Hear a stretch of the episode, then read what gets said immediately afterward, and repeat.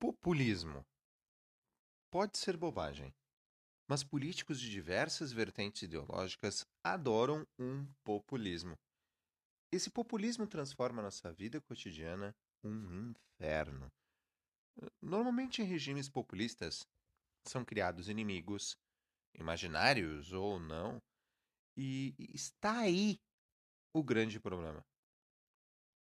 Eu sou Jerônimo Molina e você está no Paredes toque.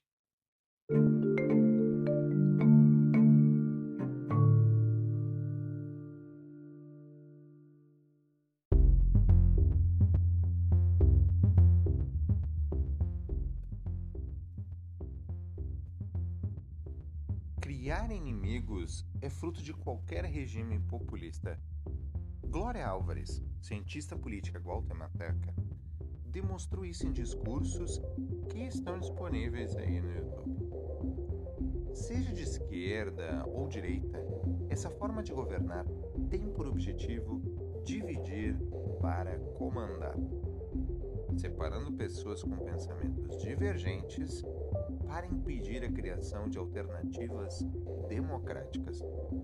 A maioria dos políticos querem governar dessa forma, se torna mais simples governar um país, estado ou cidade divididos.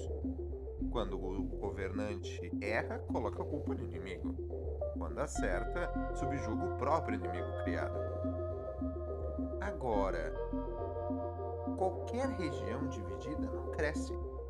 Pelo contrário, já tivemos na história diversos exemplos de nações com regimes populistas, onde a pobreza impera sem contar a necessidade constante desses regimes populistas em descambar para o totalitarismo, uma solução final aos inimigos da nação.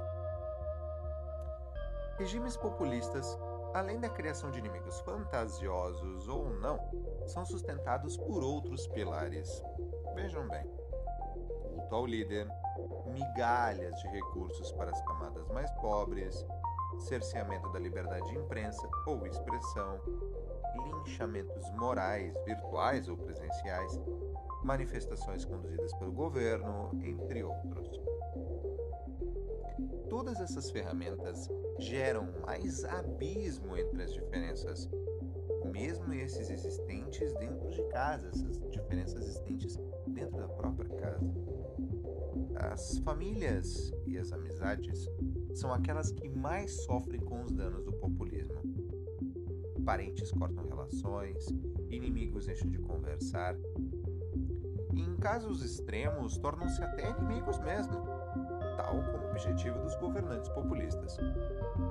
Quando a política invade a casa das pessoas de maneira a controlar a forma em que nos relacionarmos, estamos prestes ao totalitarismo consumado nazismo quanto no comunismo, existem relatos, inúmeros relatos, de familiares denunciando uns aos outros para o Estado.